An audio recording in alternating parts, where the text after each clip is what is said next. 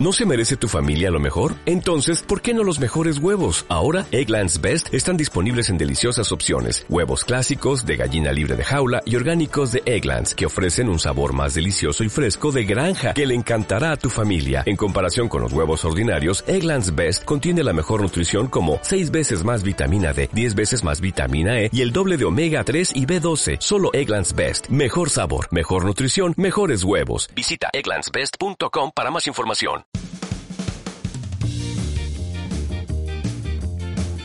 Solitico Podcast con Emma Alfaro y Cris Solís.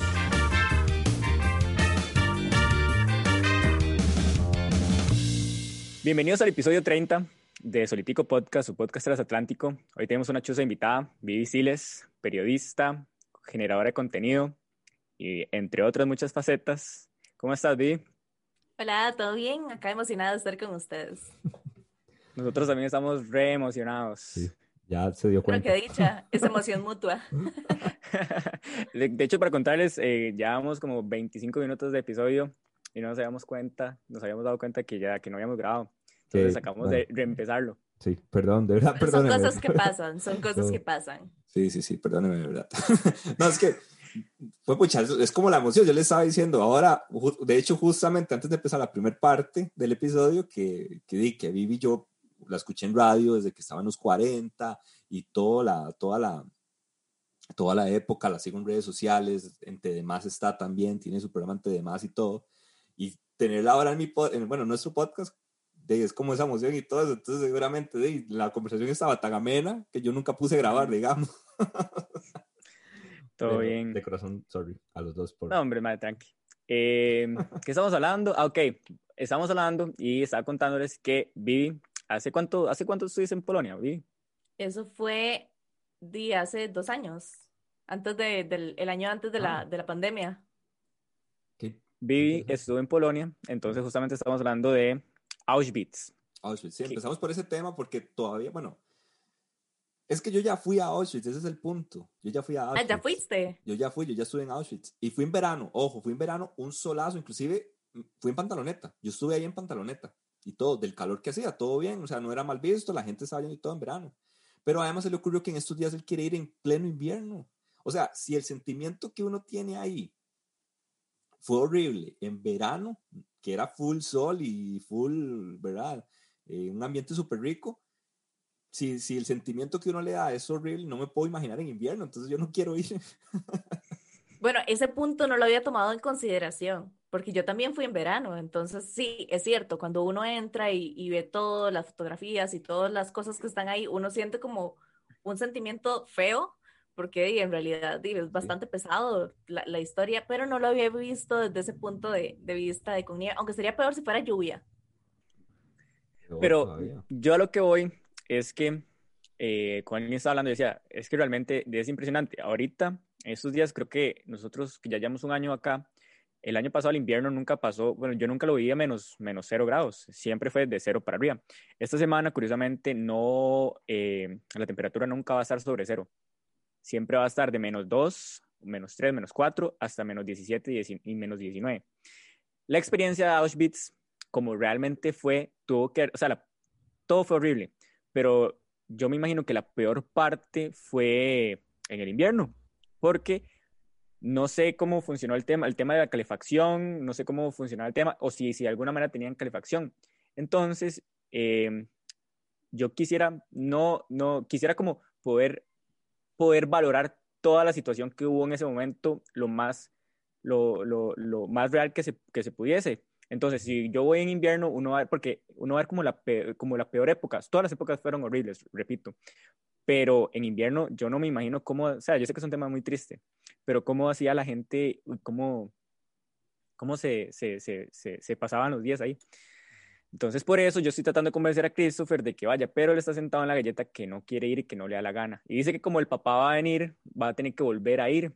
Entonces, que no quiere ir conmigo. Entonces, yo creo que por propósitos del podcast, porque así es como lo convenció muchas veces a muchos viajes, que para ir para cosas del podcast tenemos que ir a, a verlo, pero pero quería escuchar cuál ha sido tu experiencia en, en, Auschwitz. No, yo creo que poniendo de eh, ese punto de vista, creo que yo si pudiera volvería. La verdad, sí, sí volvería a ir, porque yo creo que hay cosas que uno no le alcanza tampoco el tiempo de, de, ver todo lo que hay en el lugar y también como de, es que digamos, yo soy de las que va a un lugar y yo me quedo leyendo todo y viendo todas las fotos y todo, y yo no sé si ustedes han visto que a uno lo llevan como por las partes y es como, ya, véalo rápido, ya, vamos, porque esto es como uh -huh. con, con sí, tour. Porque, ajá, tras, porque uno va como en un grupo, con un guía, ajá, pero detrás ajá. de uno van muchos grupos más, entonces todo súper rápido. Exacto, entonces hay muchas cosas que yo tal vez me, me puse como concentrada a ver algo en específico y no pude ver como el resto de cosas. Yo decía, pero yo quiero aprender esa historia y, y historia que no quiero que se repita nunca más en la vida, pero sí me parece que es importante como tomarle como esos detalles. Entonces, Chris, deberías ir otra vez. Lo voy a pensar, tal vez después de, de invierno puedo ir. No, pero es que ya después de invierno no es lo mismo. Yo voy a tratar de convencer a Christopher en estos días de que me acompañe. Entonces, ahí si ven fotos de que fuimos a Auschwitz es porque lo logré, logré convencer. Solo no voy a ir, eso sí, eso sí lo tengo asegurado, porque solo no voy a ir. Eh, siguiendo con el tema de Cracovia, vi la comida. Nosotros, Christopher, yo tenemos diferentes puntos de vista de la comida. ¿Probaste comida tradicional de Polonia o no tuviste la oportunidad?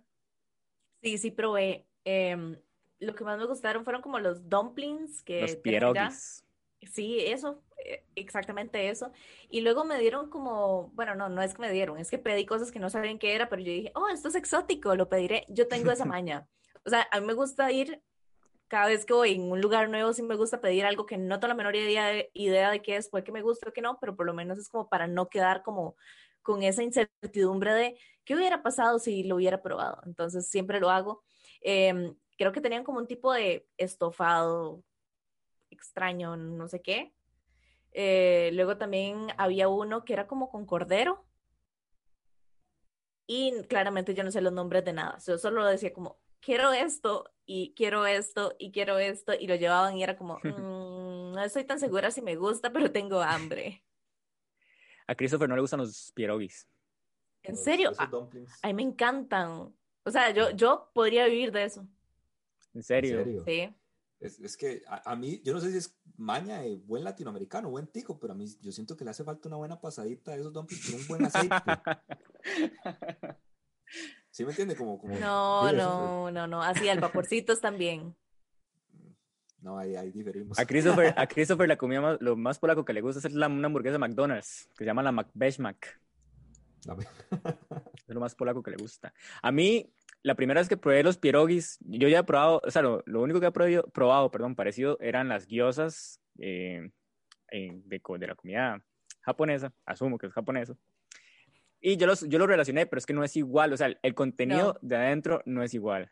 Digamos, lo más, lo más parecido es al dim sum, al, al chino, pero, pero no, en el rellenito es súper diferente y también la contextura de, de, la, de, la, masa, digamos, con la que hacen las, son como empanaditas, para que la gente uh -huh. se lo pueda imaginar un poquito, entonces son como empanaditas muy chiquititas que adentro tienen diferentes rellenos, entonces, por ejemplo, en las asiáticas, digo, vas a encontrar que es como camarón con maní, pescado, eh, le ponen muchas verduras, en cambio estas sí son como más de, de, de carne como tal, entonces, uh -huh. sí son diferentes pero parecidas estéticamente hablando? Hay que ir, cuando, cuando nos prueba hay que ir más a la montaña. Yo la primera no, no me gustaron, la segunda vez que los probé fijo de una señora, de fijo, la cocina era, era una señora así con mil años de edad, hmm. porque se, sí sabían más, más, más caseras, más ricas. mejor hechas. Sí. Eh, Vic, ahora que nos contás, cuando mencionas que has probado muchas cosas exóticas, ¿nunca te has enfermado por haber comido algo que no sabía qué eras? ¿Qué era? Viera, vieras que no, o sea, creo que la única vez que me enfermé así en un viaje fue una vez como que fui a México y literal estaba dormida, ah. me desperté en la madrugada y yo dije, tengo hambre. O sea, como a las 3 de la mañana yo, uh -huh. tengo hambre. Me, me, levanté, me puse zapatos y yo dije, ay, pudiera comprar algo. Claro, vivían comiendo a las 3 de la mañana sola en una esquina de México, una, pidiéndose una quesadilla, se enfermó. Pero ha sido como la única vez. Después no, no, en realidad mi estómago se ha portado bastante bien. Les, les voy a contar una anécdota. No sé si Chris alguna vez le he contado. Yo alguna ah. vez, eh, por ahí del 2016, tuve la oportunidad de ir a Perú. En Perú, para mí la mejor comida del planeta está en Perú. En general. Pero tienen algo muy curioso, les gustan comer cosas también muy extrañas. Entonces, eh, en ese entonces yo tenía un tío político peruano y él nos dijo, tienen que probar esto. Entonces nos llevaron igual a Machu Picchu, y al, no, no en la ciudad, sino en Cusco, que es la ciudad donde uno viaja, se llama Machu Picchu venden unos animalitos que son, emba- em- no sé cómo decir la palabra, yo, yo les digo empalados, porque literalmente tienen un palo que los atraviesa el cuerpo y los hacen fritos, pero se llaman cuis. No sé si Ah. ustedes alguna vez han visto los cuilos, Yo sí. Sí, son como hamstercitos más gorditos. como el, eh, creo que en los países les llaman conejillos de indias. Ajá. Ajá, yo me comí uno de esos. Creo que yo no podría. Sí, yo creo que No, ya entraba por Y la no, y no solo comí uno de esos, también comí las tripas ¿Y qué tal saben las tripas? feas. Pero yo creo que es por el hecho de, porque las tripas vienen rellenas de papa. O sea, yo como muchas cosas raras, o sea, a mí me Ah, gusta papa, mucho. ¿no? Qué, qué bueno. No, pero, pero es que ya solo por leer, haber dicho, visto el animal, todo feo, todo seco, todo muerto, todo, es que ya, no sé. Entonces sí, ya, Pues ya yo es creo que- inmediatamente. Yo creo que Usted por se la enferma con vista, solo sí, por verlo, el tema con de la solo verlo. vista, sí. Ya con solo verlo. Porque a mí me pasó también en México eso, de que eh, en los puesticos que dice Vivi, nosotros pasamos por un, por un puesto, bueno, por varios puestos, esos puestos están cada 50 metros. Y me acuerdo que la carne ahí como que no la tienen refrigerada, yo creo. Y me acuerdo que yo llegué y me llegó ese olor a la carne que ellos tienen ahí, pero también me llegó olor de que recién habían, de que habían, recién habían limpiado con cloro. No sé si ustedes han pasado por el mercado central en la pura mañana, cuando recién acaban de terminar de limpiar. Entonces, como que pasan cloro en el, en el suelo y después como que echan agua y pasan una escoba y queda ese olor a cloro fuer- fuertísimo. Entonces a mí me, me llegó ese olor y, y- y ya no pude comer porque ya con solo el olor y ya con solo ver que la carne no estaba refrigerada, ya digo, no, si yo como esto me va a joder. Ah, pero sí comes en zapote, Ah, yo me fui en zapote de carajillo, de hecho, de coliformes. de algo. Siempre, Yo no sé si me voy a adelantar con las preguntas de Emma, pero ¿cuántos países conoce usted? Eh, suave, suave, porque no los he contado. Tendría que hacer la cuenta. ¿Hacemos la cuenta? yo tengo algunos enumerados. Si se olvida, si se olvida ver. alguno, yo le aviso. Nicaragua. Voy a, voy a empezar como en orden. Nicaragua, Panamá, México, Guatemala, Jamaica, em, Curazao, eh, Colombia, Venezuela, Estados, luego Alemania, Bélgica, eh, Polonia, Checa y ya. Y Holanda. Nada más, ¿Ya no? ah, nada más. Ah, pues chiquititos. Qué bueno. creo que le ¿no? faltó Súper Aus... Ah, no, sí, Viena, sí. chido. Ok. Sí me faltó ninguno, yo tengo los mismos. Tengo menos, en realidad. Sí, sí, sí. Pero que, pero que Tuanis, todos han sido, bueno, me imagino que algunos han sido por trabajo, por, y por el trabajo que, que desarrollas como periodista, y otros me imagino que también han sido ya por, por disfrute propio, o me equivoco. Sí, de hecho por trabajo solo he ido a México y a Panamá, pero ya los demás sí han sido como por, por Por mi cuenta de, de, de vacaciones. Y el favorito de vacaciones, Mi favorito de vacaciones. Ay, es que eso siempre es como, me gustan todos. Pero que más ir a todo recuerde. lado otra vez. Es que me gusta mucho Austria. Me gusta mucho Austria. ¿Por qué? Es que eh, a mí en general me gusta mucho como los lugares más montañosos y que, que tengan así como más naturaleza y todo lo demás. Entonces Austria me parece que tenía como la mezcla perfecta entre una ciudad bastante bonita, que tenía muchísimas cosas atractivas y modernas, pero al mismo tiempo vos recorrías 20 minutos y ya estabas en un lugar que parecía el pueblo de Haití. Entonces, ese tipo de cosas me, me, me encantan. Ok, ok, ok. ¿Y por trabajo, México o Panamá? Por trabajo me gusta México, me gusta muchísimo México. De hecho, fue mi último viaje antes de la pandemia, cuando, cuando yo viajé, literalmente a los cuatro días ya fue que ya empezaron a cerrar las fronteras y todo. Yo vine así como al Apenas, límite. apenitas. Sí, vine apenas, entonces, di, estuve allá casi una semana en, en México, entonces, di, literal, solo había ido como, mi única misión era la entrevista, el, re- el resto de cosas que yo podía hacer era como vaya y disfrute, entonces, Ok. fue un viaje muy maravilloso. ¿Y ¿Qué tal Belinda? Perdón, es que que- cómo es como persona. Sí, sí, sí, es que generalmente las personas tienen como opiniones divididas sobre ella, o les cae súper mal o les cae súper bien. La mayoría de colegas que yo tengo en el medio que han tenido que entrevistarla la detestan, pero la detestan, ajá.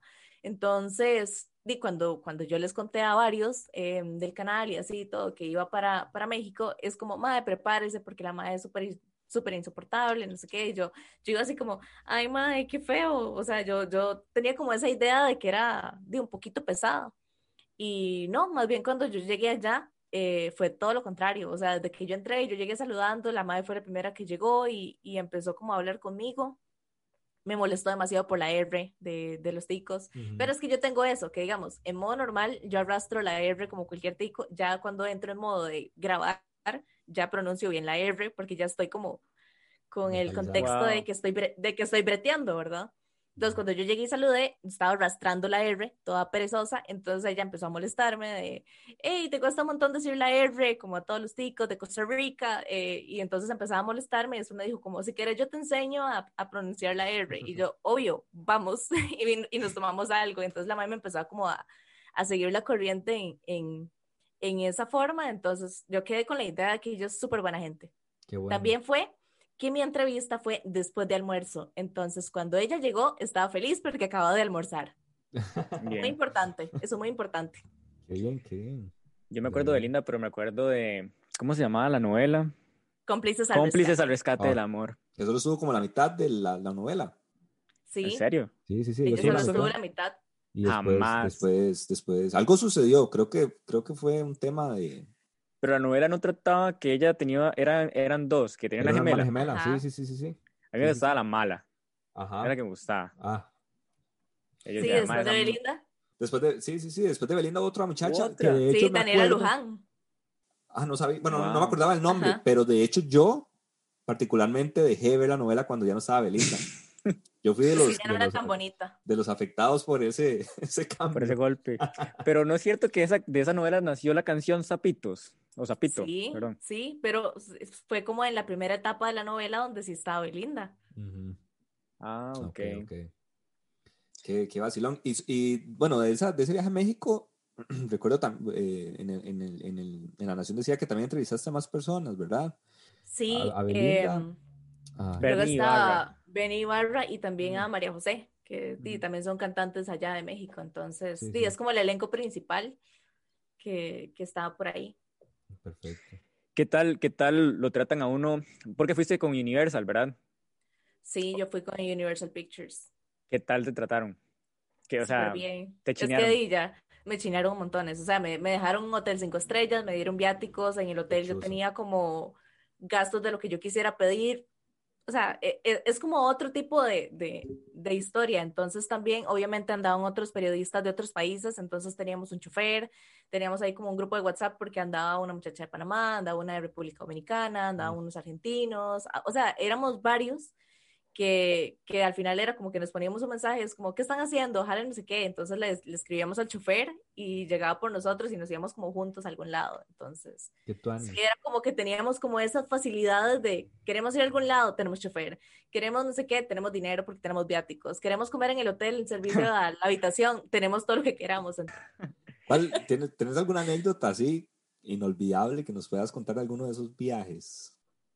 ¿De qué tipo de anécdota estamos hablando? Cualquier tipo de anécdota. Algún, algún Yo voy a preguntar, yo tengo unas preguntas, yo voy a hacer unas preguntas, se me Dale, dale, dale. de todos dale, los dale. viajes. Dale, Pero son preguntas muy puntuales. Entonces Dale. de ahí pueden de- derivarse anécdotas. La primera, ligues, signo de pregunta. Ligue, sí. Em, un alemán, un irlandés Wow. y un italiano. Oh my God. Sería ciudadana de la Unión ¿Y eso Europea. fue este, en cada, digamos, en cada país o, o fue en Costa Rica? ¿Cu- Ah, no, afuera, afuera. Sí, sí, ok, ok, ok, ok. Sí, sí, sí. ¿Y cómo liga, y cómo liga un alemán? Porque yo me imagino que muchas amigas mías tienen que tenerse esa curiosidad de cómo es un alemán ligando. O sea, es... Porque en general uno siente, uno tiene la percepción de que las personas son frías de personalidad. No sé si, si, si en el aspecto de el ligue serían igual fríos o cómo lo sentiste. Bueno, el, con el alemán, ese me acuerdo que en el lugar donde estábamos, di, el maestro se me quedaba viendo y se me quedaba viendo y yo, hola. Y entonces ya después llegó y, y me llevó este, una birra. Entonces como que ya empezó a preguntar como de la, la típica hablada de, hola, mi nombre es fulanito de tal y vos cómo te llamas y de dónde sos, porque se nota que no sos de aquí. Yo, nombres, en serio, se nota que no soy alemana.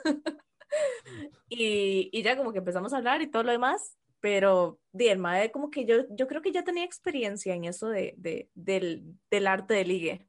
porque Wow. fue como muy, o no sé si es que son tan directos, pero Yo, yo Eh, creo que eso, eso es un así. tema, eso es un tema, eso es un tema interesante porque, y de hecho yo creo que ya lo hemos hablado bastante, yo, en, el- en otros episodios del podcast, pero uno como tico, en general uno es cero directo, es cero, cero directo. Y a uno le pasa de que en esos países eh, uno se topa con gente demasiado directa, a tal punto que, por ejemplo, yo, está, yo he salido con personas o, o he cocinado para alguien de acá, por ejemplo, preparo algo y le gustó, no, no me gustó.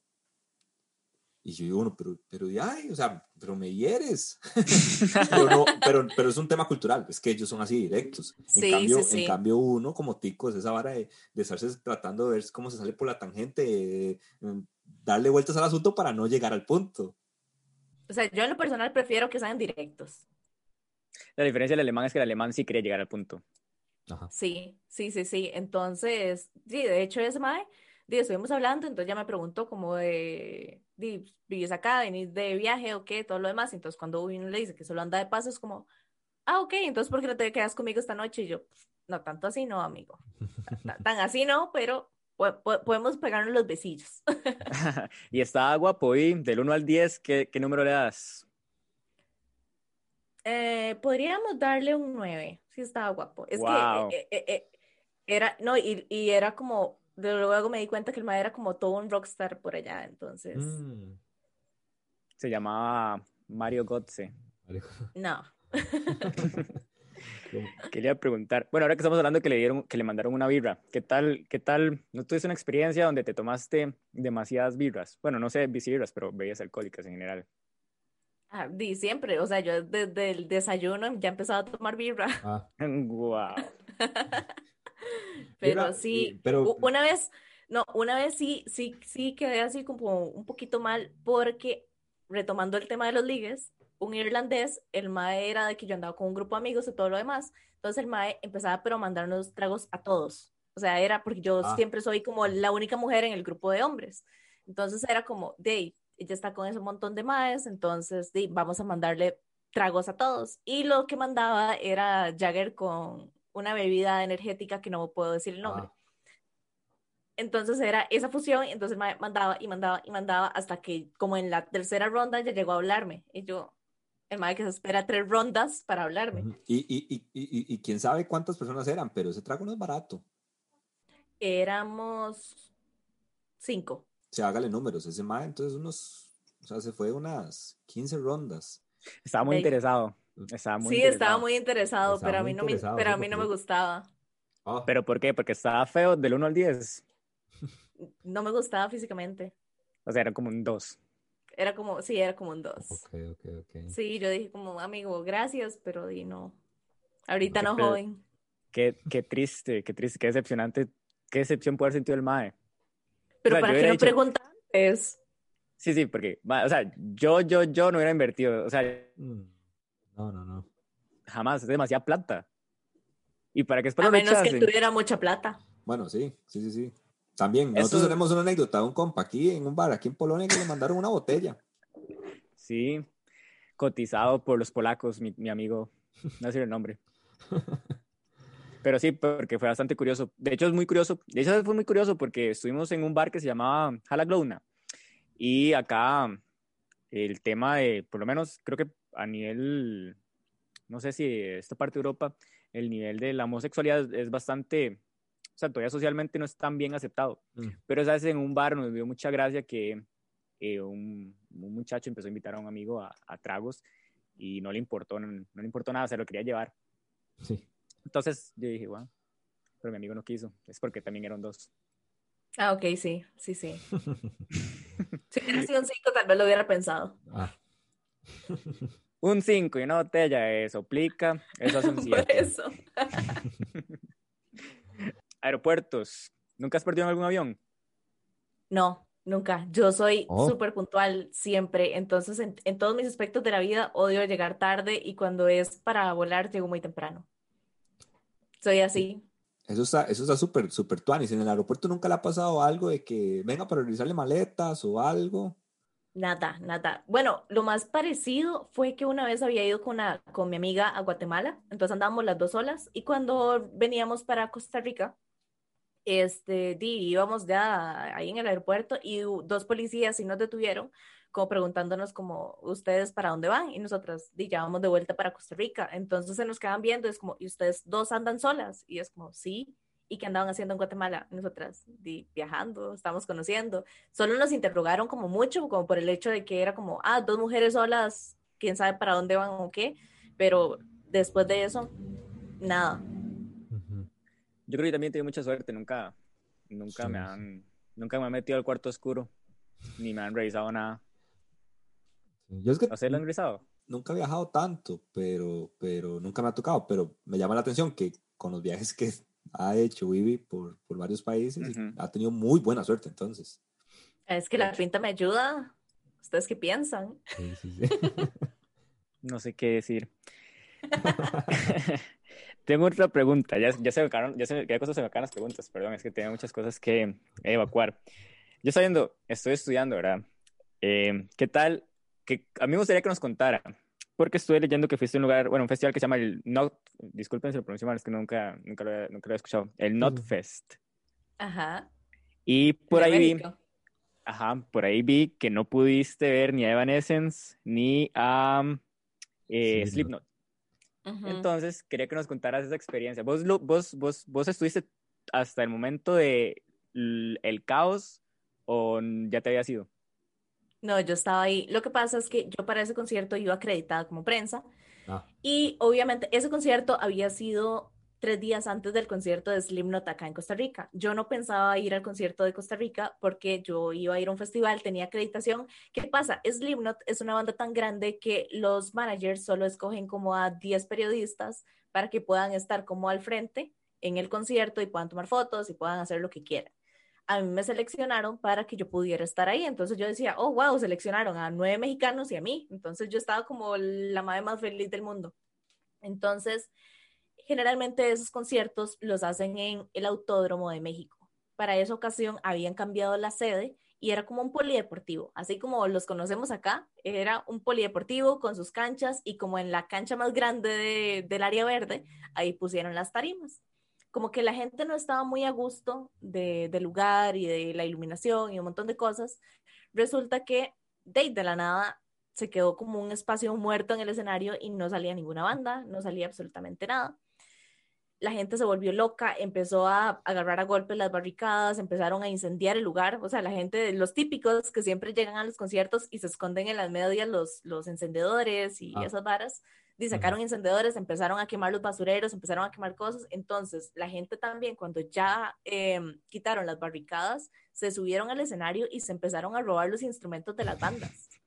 Entonces, la banda que ya tenía todo listo en el escenario era Evanescence y se robaron la guitarra, agarraron a, a- a golpes la batería, empezaron a, con el bajo, le empezaron a golpear contra el escenario. oh. Entonces, eso fue un caos. Y entonces yo estaba sentada cerca de, de la baranda y yo nada más veía como todo el caos y yo, creo que yo no debería estar aquí porque algo me va a pasar.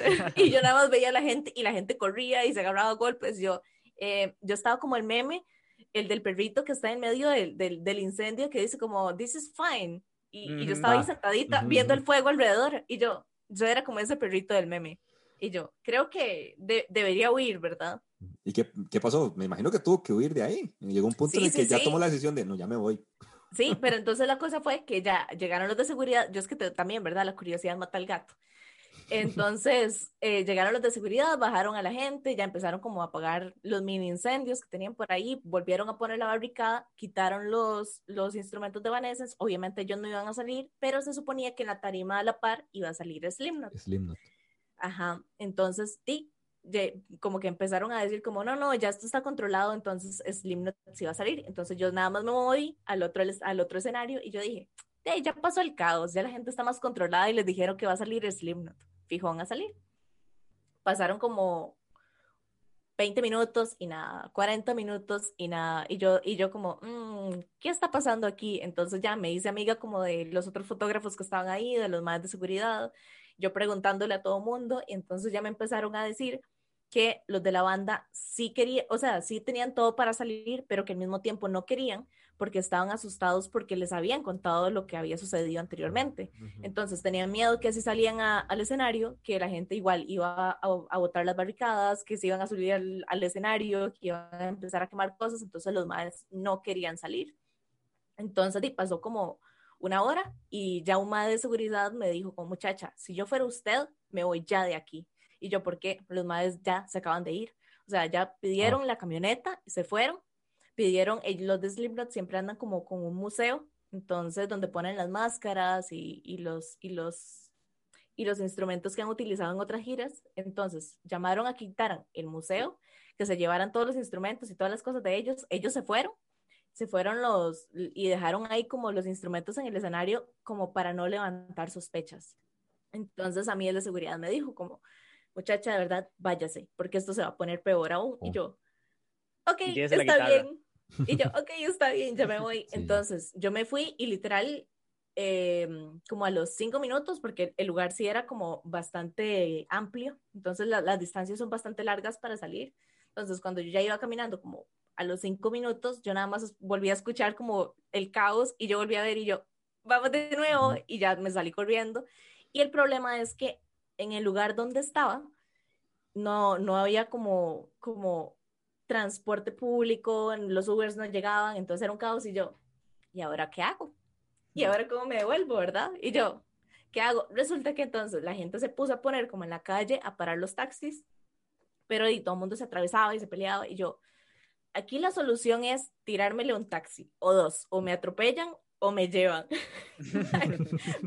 o sea, literalmente me tiré encima, o sea, a- antes de que viniera un taxi, el mae frenó, abrí la puerta de atrás y el mae llevaba a dos personas y me volvieron a ver y yo, ¿me pueden llevar? y todos como, ¿para dónde va?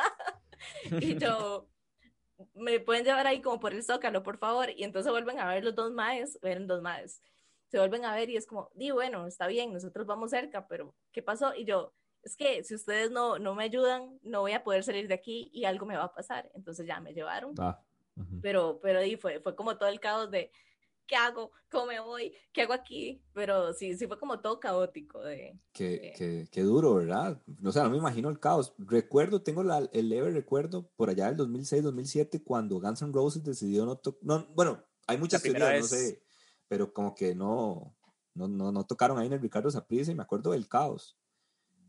Pero no. Pues no, ahí no, era más caos. Ni me imagino, sí, me imagino que pudo haber sido algo terrible, algo peor. Ma, yo vi Sí, un sí. video, yo vi un video que subió vi donde estaban quemando la batería. O sea, qué poco vi- visionarios, o sea, la estaban quemando. O sea, man, en Costa Rica Sí. se lo hubieran llevado y ya, la se lo- desaparecen. Se vende Ah, no, platillo- ellos deciden quemarla. se Ma, vende qué un- un estupidez. platillo en eBay platillo Sí, de sí, batería exacto. que debe- que, de- que de- debió haber tocado eh, Evanescence en México. Lo vende por un montón de plata. Pero no, no, no. Y Así por pura curiosidad, este, ¿cuáles conciertos ha podido usted ir, eh, A tarima. a- digamos, sí, a trabajar así como, como, como periodista? Me genera muy mucha intriga porque mencionaste que fuiste a Slimnot en, en Costa Rica, porque Slimnot estuvo en Costa Rica, creo que fue hace unos, unos años, dos, tres años, ¿verdad? Sí. Eh, bueno, uno de mis sueños siempre ha sido ver a Slipknot. Para ese concierto en específico no pude ir, pero, pero, pero ¿qué tal es Slipknot? Como, como ya el concierto como tal, es otra vara. Es que vieras que en eso te confieso, porque yo en el de Costa Rica yo no estaba acreditada. Los que hicieron el concierto acá en Costa Rica no acreditaron a nadie, a nadie. Entonces, yo, yo ya no tenía entrada para el concierto de Costa Rica porque yo estaba confiadísima de que los iba a tener así a dos metros, ¿verdad? Ah. De México. No sucedió.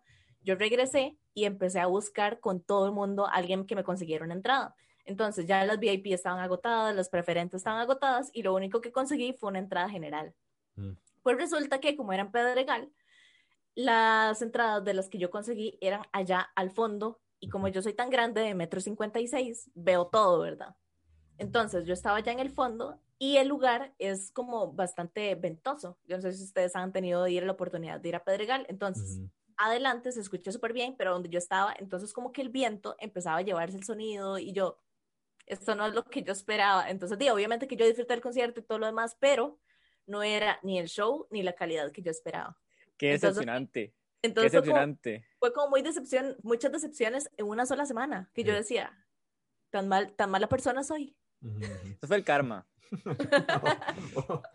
¿Y qué otro concierto? Que, oh, sorry, Emma, ¿qué otro concierto usted da? Así que usted El favorito, ya El preguntó lo mismo. ¿Cuál ha sido sí, sí, sí. su concierto favorito en Costa Rica? Porque, y después a nivel general.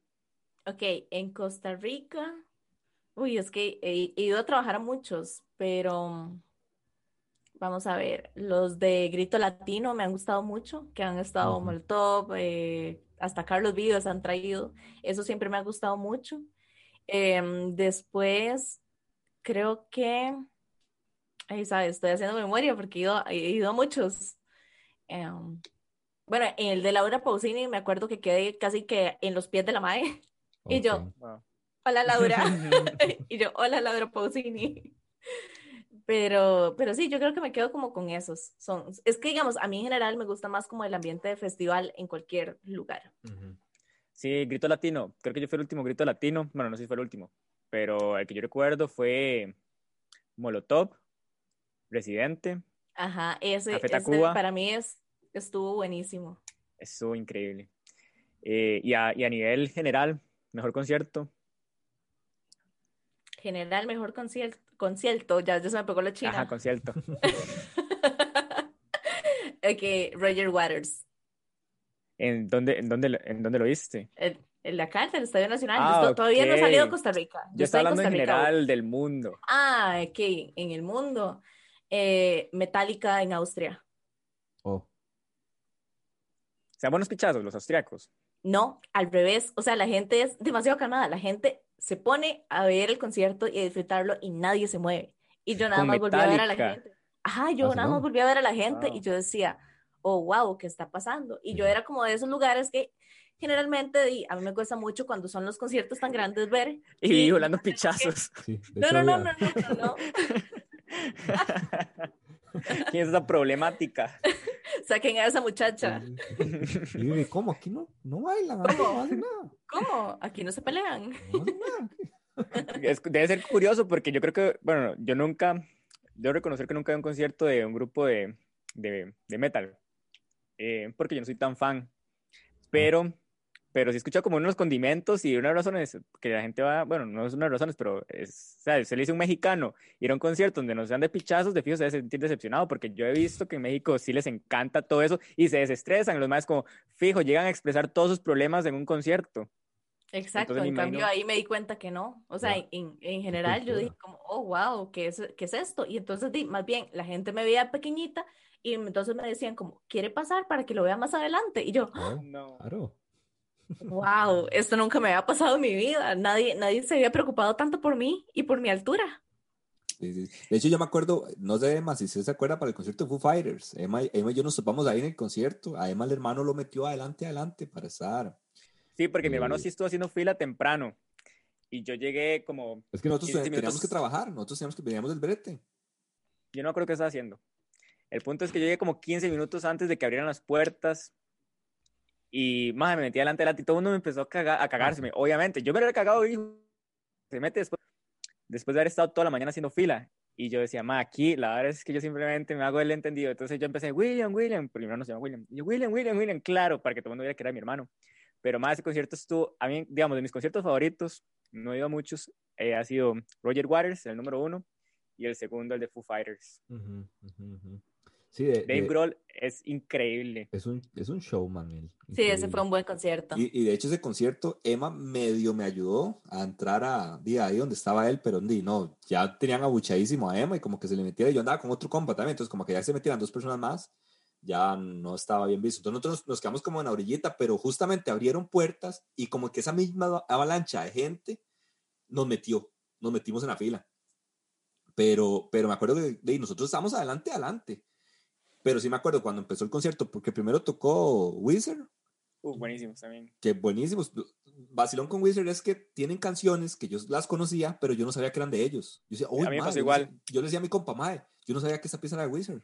Yo decía, qué buenos covers, qué buenos covers hacen esta gente. Pero yo, ¿quién son esos covers? Y la vara es que ya cuando empezó Foo Fighters, no, al final Wizard creo que cerró el concierto haciendo un cover de, de de Nirvana. Eh, Come As You Are. Ajá, ellos cerraron con ese covercillo y ahí la gente se volvió loca. Nosotros estábamos con buena posición adelante, adelante, y ese mismo alboroto nos tiraron para atrás. Porque yo no sé, de ya la gente, yo me imagino que la gente que ya se va a meter a sus chantes tiene que ser de gente que sabe a lo que va. Entonces me acuerdo Además que la con gente, la gente se tiró para adelante y en ese mismo toque mucha gente se tiró adelante y nosotros más bien como que nos fuimos para atrás de la gente que se tiró para adelante. Entonces yo me quedé así, era la primera vez que yo estaba, la verdad era la primera vez que yo estaba en un concierto eh, eh, de ahí, a- por decirlo así, en Gramilla, ahí adelante, adelante, eh, digamos ahí donde, donde, Donde Donde iba a pichasearse. de ahí cuando empezó Foo Fighters ya fue otra vara, ya yo, más bien nosotros nos fuimos como alejando, alejando, porque si ya la gente es otra nota, la gente es otra nota, vive esa vara muy, muy fervientemente. Entonces me da mucha gracia que en Austria y con Metallica no haya pasado ningún... Sí, no. ¿Qué otro concierto has vivido fuera de Costa Rica? Fuera, he ido a varios festivales. eh, bueno, fui a Alemania al Wacken, que es el festival de metal más grande del mundo. Em, luego fui a, bueno, a Checa, fui a otro que se llama el Brutal Assault. Y, y Es los otros de- que he ido. metal. Sí. Y en todos matan cabras. El el mae- Ah, sí, claro, claro, e- e- eso es normal. Entonces, Qué chuzo, qué chuzo, la, verdad, lo, lo de los festivales, de verdad. Sí, me gusta mucho. Creo que es como toda una experiencia. De hecho, me pasó que en, en el Wacken, en Alemania, ahí, digamos, hacen como toda una experiencia, de- son kilómetros de, del lugar donde lo hacen. Entonces hay como aldeas, hay como una aldea vikinga, hay una aldea como futurista, em, hacen diferentes zonas de conciertos, hay lugares de comida, hay lugares Chuzo. como para bañarse y todo lo demás. Entonces, digamos, no es tan solo ir como a, a ver conciertos, sino que vos puedes pasar el día incluso en una aldea vikinga. Entonces son bares que son súper cool y de hecho me acuerdo que em, di yo en, en, en ese andaba caminando buscando un baño y iba pasando como por la aldea vikinga. Entonces los madres tenían como una vara que era como para casarse ahí en el instante. Y yo iba caminando y entonces nada más siento que un mae gigante como de dos metros me, me agarra como de la cintura, me lleva al hombro y entonces me pone ahí y yo, ¿qué está pasando? Entonces el mae me había escogido para casarme con él y yo, ¿qué está pasando aquí? Y todos hablan en alemán y yo, eh, ¿alguien me puede explicar qué está pasando aquí? Y entonces me respondían y, y ni- ninguno se podía hablar, porque entonces no hablaban inglés, yo les hablaba en inglés y no entendían, y si les decía algo en español, menos. Y yo, eh, no me quiero casar con un extraño que me acaba de secuestrar. Y yo, ayuda. Ese también era un 2. Pero, pero ese. No, no, digamos, no, e- ese e- era como un 7, pero me asustó. O sea, imagínate ir caminando y que te agarren de la y, y Sí, te lleven al obvio. hombro. no, Obviamente. Eso es, Yo pero- qué está pero- Pero es normal, o sea, pero es normal. Digamos, después usted, me imagino que ya después tuvo chance de ver realmente qué estaba pasando y toda la situación, y, y sí, sí pasaba eso, como que un agarraba a una muchacha y se la llevaba para casarse, No. o, o fue solamente que... Yo fui la excepción, pero ya luego alguien más me dijo que como era la aldea vikinga, que también era como parte del show, digamos, que Ya. los maes que estaban ahí metidos como que tenían esa mentalidad de que eran vikingos y que todo era así como de yo soy el Sí. macho alfa, entonces yo te elijo para esposa. Entonces era como, como más así, pero yo no entendía nada de lo que estaba sucediendo y yo solo me asusté y yo, ayuda, solo quería ir al baño. La madre va al baño y llega, y llega con. Y llega Llega casada con un vikingo. casada. Sí. Y yo, bueno, el primer este, divorcio. Y el compa Exacto, con- yo, El compa con el candado, ¿y cómo le fue en el baño? No, todo bien. Estoy casada. Bueno, ahora Te estoy presento a mi casada y traje esposo. birra. Buenísimo. ¿Y qué otra, qué otra anécdota tiene usted fuera de Costa Rica? Sí, bueno, esa era una pregunta que le, que le tenía ahí, pero ¿qué otra anécdota? ¿Hay alguna anécdota que usted me puede contar? ¿Algún choque cultural, algún choque de idioma o simplemente algo que se le sorprendió en algún país? Sí, yo creo que choque de idioma siempre hay, porque por Siempre, más sí. que uno llegue y hable en inglés, hay muchísimos lugares donde uno no le entiende nada. Me pasó en Bélgica que yo por dicha sé algo de francés, pero Oh. de a uno como que a veces se le, se le, se le olvida, ¿verdad? Entonces di, yo me perdí en Bélgica y yo andaba con un mapa así vieja escuela y yo con un mapa y yo ocupo llegar aquí, alguien me ayuda y yo Ah, y entonces había mucha gente que, que me volvía a ver y era como que me volvían a ver de arriba abajo y no me ayudaban. Y yo, pero solo quiero llegar al hotel, ayuda. Y era esas cosas que yo decía como, madre, ¿por qué me desprecian? Porque nadie me ayuda a esto. Entonces recuerdo que el muchacho que me ayudó me dijo que había mucha gente que no le gustaba como que llegara tanto extranjero a su país, porque entonces estaba muy invadido de extranjeros y que se estaba perdiendo su cultura y que llegaban hablando en inglés y que entonces ya la gente no quería hablar en francés. Y yo, ok, pero entonces yo cambié el chip y yo, bueno, está bien, le puedo hablar en francés y me ayuda. Entonces cuando ya cambié el chip y ya preguntaba en francés, ya todo el mundo me ayudaba y yo, pero ¿qué está pasando? Yo solo sé decir una, solo sé decir una cosa en francés y es pedir permiso para ir al baño. Ah, Es lo único que sé decir. ¿Cómo se dice? Se dice, es que je peux aller aux toilettes. Madre, fijo, todo me va a corregir, pero así, lo- esa es mi pronunciación. Así, es mi pronunciación, así pronuncio yo. Pero sí, sí, sí, es que je peux aller aux toilettes. Eso me lo enseñó una profesora en el cole. Eh, Sí, y me aprendí porque era necesario para ir al baño. Creo que era lo único que yo sabía decir. Ajá, yo te amo. Yo te amo. Como. Ajá. Sí, ¿Cuántos idiomas pronunciación. hablas, Vivi? ¿Ah? ¿Cuántos idiomas hablas? De hablar español. no, no, este, hice el intento de aprender mandarín, pero es muy complicado y no lo logré. Em, en la U estuve en lengua y literatura francesa y, y el famoso inglés. Como si inglés.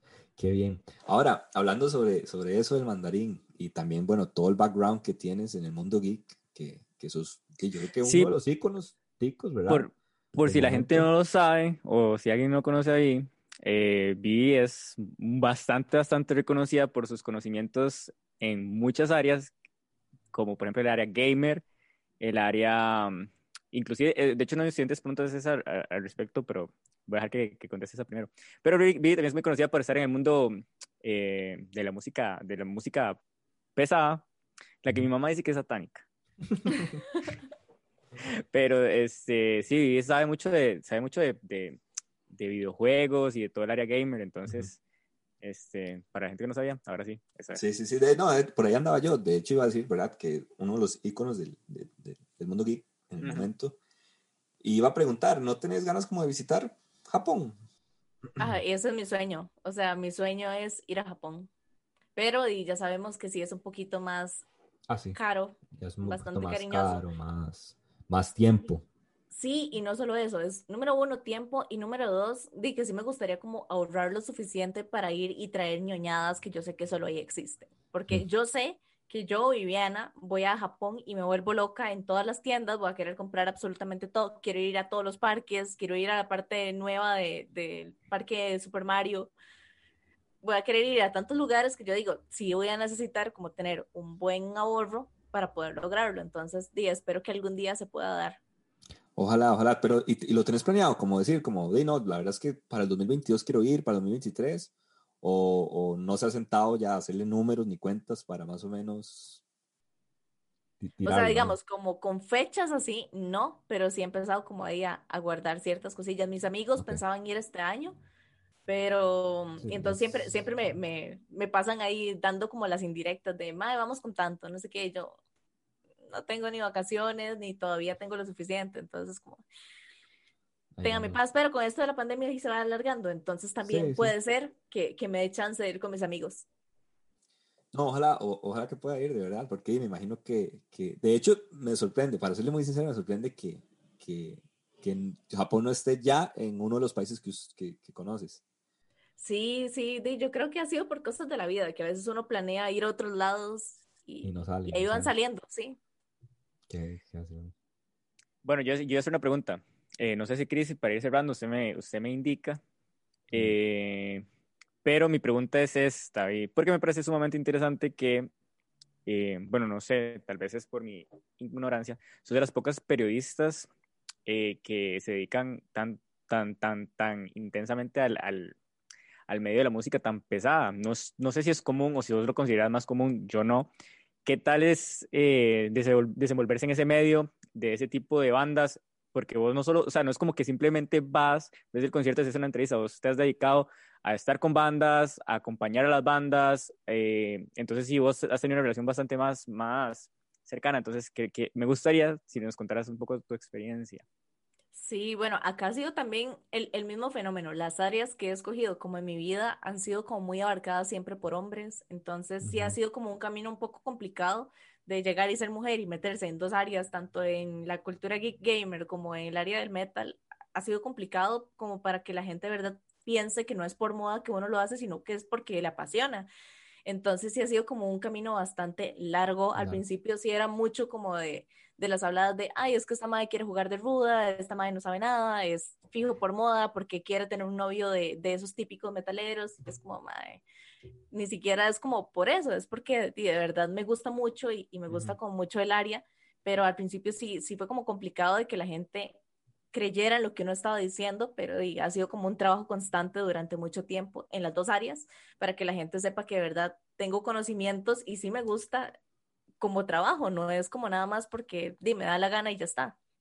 ¿Cuántas bandas, o más o menos así bandas importantes has entrevistado? No sé, pero curiosamente al, la mayoría de entrevistas que he hecho ha sido en artistas tradicionales de pop, reggaeton o Ah, algo así, y en los ok. que menos he entrevistado ha sido de metal, de Ok, hecho. ok, interesante. No, pero, Sí. pero chidísimo. De hecho, la- en, en La Nación, sorry, me iba a decir, en La Nación vi que sí habías entrevistado, creo que fue a Molotov, ¿right? Sí, en, cuando estuve en, en los 40, bueno, en realidad yo estuve tanto en 40 como en Bésame, como en la otra que se llamaba La Que Teja, entonces sí tuve como la oportunidad de trabajar con muchos artistas de, de muchas áreas, entonces en una semana yo podía estar con Sin Bandera y luego al día siguiente iba a estar con Molotov y a los dos días iba a estar con, este, con Los Ángeles Azules. Entonces, yo amaba eso con todo mi ser, extraño esa parte de la radio, porque es un poco complicado, y más ahora, ¿verdad? Como, de- como no hay conciertos ni nada de, de eso, es, es como complicado, pero sí he tenido como la oportunidad más de, de conocer personas del ámbito más popular que el área del metal. Yo, yo nunca, Yo nunca, nunca qué. nunca he entrevistado a nadie. Ah, bueno, a sí. Siles. Es la, es la, no, realmente es una, ha sido una entrevista muy, muy tuanis, la verdad. Ha sido, Sí, para nosotros que no teníamos ningún conocimiento periodístico, creo que ha salido es bien. cierto. Ahí vamos. Vivi, la- Eh, eh, dale, Chris. sorry, sorry, Emma, no, y yo quería preguntarle cómo la gente puede seguir tu trabajo, dónde te pueden encontrar hoy, hoy en día, porque bueno, eh, yo sé que, que estás en TDMás, en un programa, eh, Two Freaks. Two Freaks. Sí, me corrige, me corrige porque no, ya no me acuerdo. O sea, el primero pasan por Facebook Live. Bueno, no sé si Facebook Live, pero primero sale en Facebook. A las 8 de la noche, o no sé si, bueno, algo- creo que es en Facebook. A los lunes. ¿Es los lunes? Los viernes. No, son los martes. Uy, qué Ah. picha. No, hombre, ya tengo una aquí mejor. Ya no quiero salir, ya no quiero estar aquí. Y los miércoles sale en el programa, te- eh, en el canal, ¿verdad? Ya sí sale en, Sí. en televisión a las 6 y 30. Ajá, eso sí. Es que, Sí, ese- es que yo lo Es que ahí, donde, ahí donde lo vemos. Es que nosotros no, te- no, por la hora tenemos que verlo a esa hora. Exacto, exacto, yo sé. Sí, generalmente se, se hace, como el programa es pregrabado, entonces se pasa tanto en redes como en televisión, entonces digamos, se hace como para las personas que no tienen ¿No era el en vivo? Ah, no, en vivo, en vivo va a empezar en, en unos días. ah, Es que nos están terminando el set nuevo que tenemos. Ay, ah. nosotros también, nosotros estamos trabajando aquí en el set nuevo, solo que me falta mover la cocina en la sala, eh, la mover la cocina como en la sala. Pero que, pero qué chuzo eso. Eso está muy tuanis. En vivo van a tenerse nuevo. Sí, vamos a tener set, entonces vamos a estar los martes antes del programa de Peláez, entonces eh, vamos a estar ahí los martes de la noche ya en vivo, pero sí nos están terminando el setcito nuevo, entonces Qué ahí ya pronto será en vivo. Qué tuanis, qué Ok. tuanis, de verdad. De verdad, para que la gente Entonces- entonces se vaya y, y- y vea el programa. El programa es buenísimo. Yo lo he visto, tengo que ser sincero, no, no soy tan fiebre de verlo semana a semana, pero sí he visto episodios y la verdad me gusta, me, me encanta. Bueno, este, entonces, para que siga, este, Two Freaks. eh, entonces, para seguir el trabajo de Vi, se me perdí.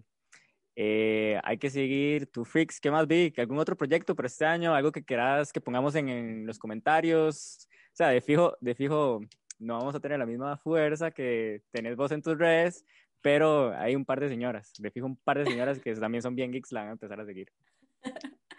Bueno, no, de proyectos, sí estoy trabajando en cosas nuevas que uno puedo decir, la típica hablada de Ajá. estoy trabajando en proyectos nuevos que son confidenciales.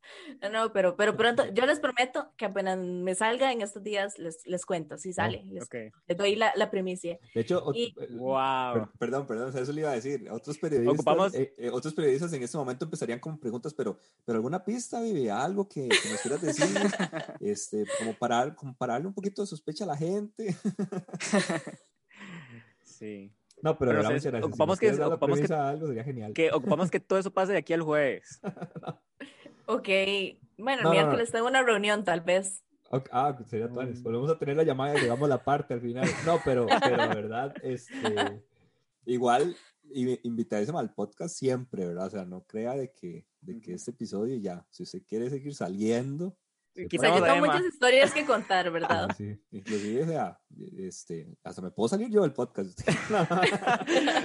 Nunca, de hecho, esa es una pregunta que tenía. Eh, ¿Vos no tenés, nunca has pensado en tener un, o no sé si, si, si, si ha pasado, yo no me he dado cuenta, nunca has tenido podcast, ¿verdad? No sé, ¿no te ha pasado por la mente tener un podcast en esta pandemia, como al 90% de los costarricenses? Vieras que sí, pero, o sea, el año pasado lo pensé, pero también como di, tenía el programa de radio, más el programa de tele, más todas las otras cosas que hago, entonces di, no, no me alcanza el tiempo, entonces es complicado, primicia, es la complicado. primicia, la primicia es que Vivi dice que solo los vagabundos hacemos podcast. no, Pero es que sí nos sobra el tiempo. no, yo quisiera que me sobrara el tiempo. Y todavía más vagabundos si lo hacen por Zoom, porque ya el video del audio queda listo. Sí, ya no hay que editarlo. Ya no hay que editarlo. Pero no, no. Y, y redes sociales, Vivi, para que la gente te siga.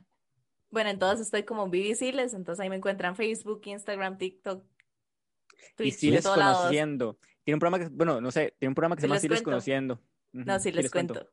Sí, perdón. Sí, es, ese, ese de hecho era mi programa de radio, em, pero mm, ya, ya terminé el contrato, entonces ahí, e- eso es como parte de las cosas que estoy haciendo, de buscando la nueva casita, porque sí me gusta mucho la radio, es como de las cosas que, que más disfruto hacer, entonces, por eso yo creo que disfruto más la radio que, que el podcast, no es que no me gusta hacer un podcast o no lo haya pensado, pero sí me gusta mucho como ese, tener esa interacción con la gente, que a uno le manden audios y los mensajes y estar ahí programando la música y todo, entonces me gusta mucho como esa parte. Entonces por eso siempre mi opción número uno va a ser la radio. Qué, qué, qué chuzo, ¿verdad? Yo quiero preguntarle algo ya muy, muy a nivel, este, tal vez personal. Wow. Tanto Emma como, como, como yo somos una persona que no tenemos ningún background en lo que es ni periodismo, ni, ni radio, ni absolutamente nada. Igual sé, y espero que tal vez el- algunos amigos que nosotros tenemos, eh, que también tienen proyectos como podcast y así, que también no tienen, yo sé que no tienen ningún otro conocimiento, tal vez ojalá y nos escuchen esa parte, pero ¿qué consejo nos podrías dar a nosotros que estamos empezando en este mundo? Porque realmente creo que para todos nosotros, si tenemos un podcast y si queremos que nuestra voz comunique algo, porque al fin y al cabo esa es toda, toda la, la intención de eso, es comunicar, ¿qué consejo nos puedes dar para la gente que estamos empezando?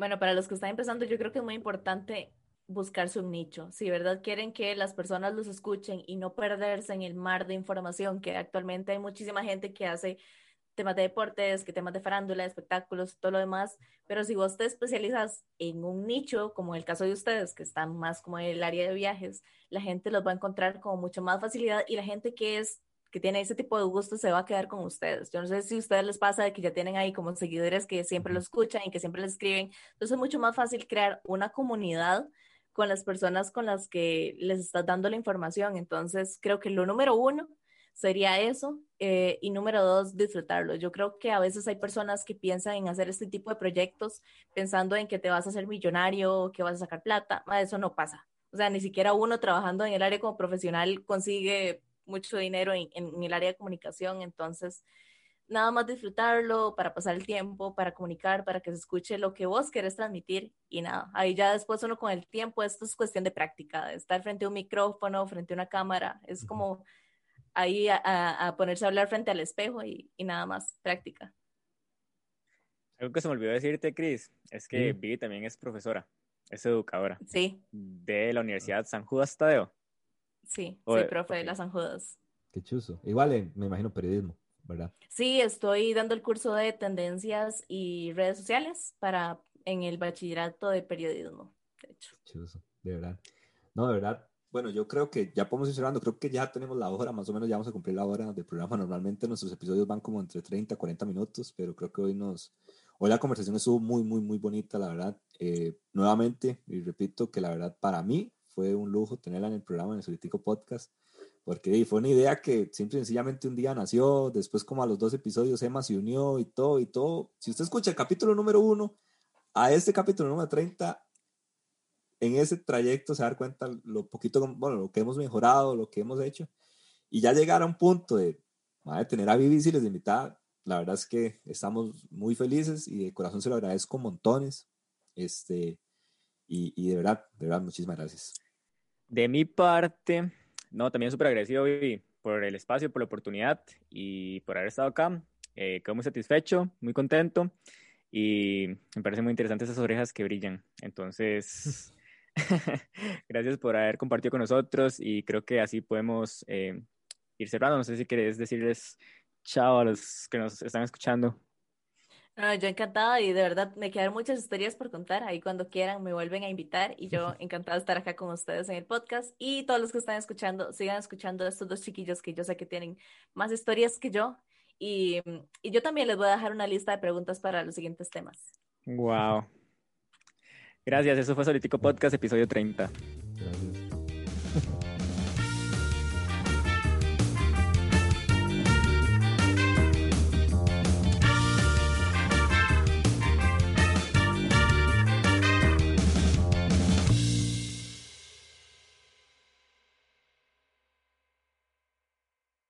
¿No se merece tu familia lo mejor? Entonces, ¿por qué no los mejores huevos? Ahora, Egglands Best están disponibles en deliciosas opciones. Huevos clásicos, de gallina libre de jaula y orgánicos de Egglands, que ofrecen un sabor más delicioso y fresco de granja, que le encantará a tu familia. En comparación con los huevos ordinarios, Egglands Best contiene la mejor nutrición como 6 veces más vitamina D, 10 veces más vitamina E y el doble de omega 3 y B12. Solo Egglands Best. Mejor sabor, mejor nutrición, mejores huevos. Visita egglandsbest.com para más información.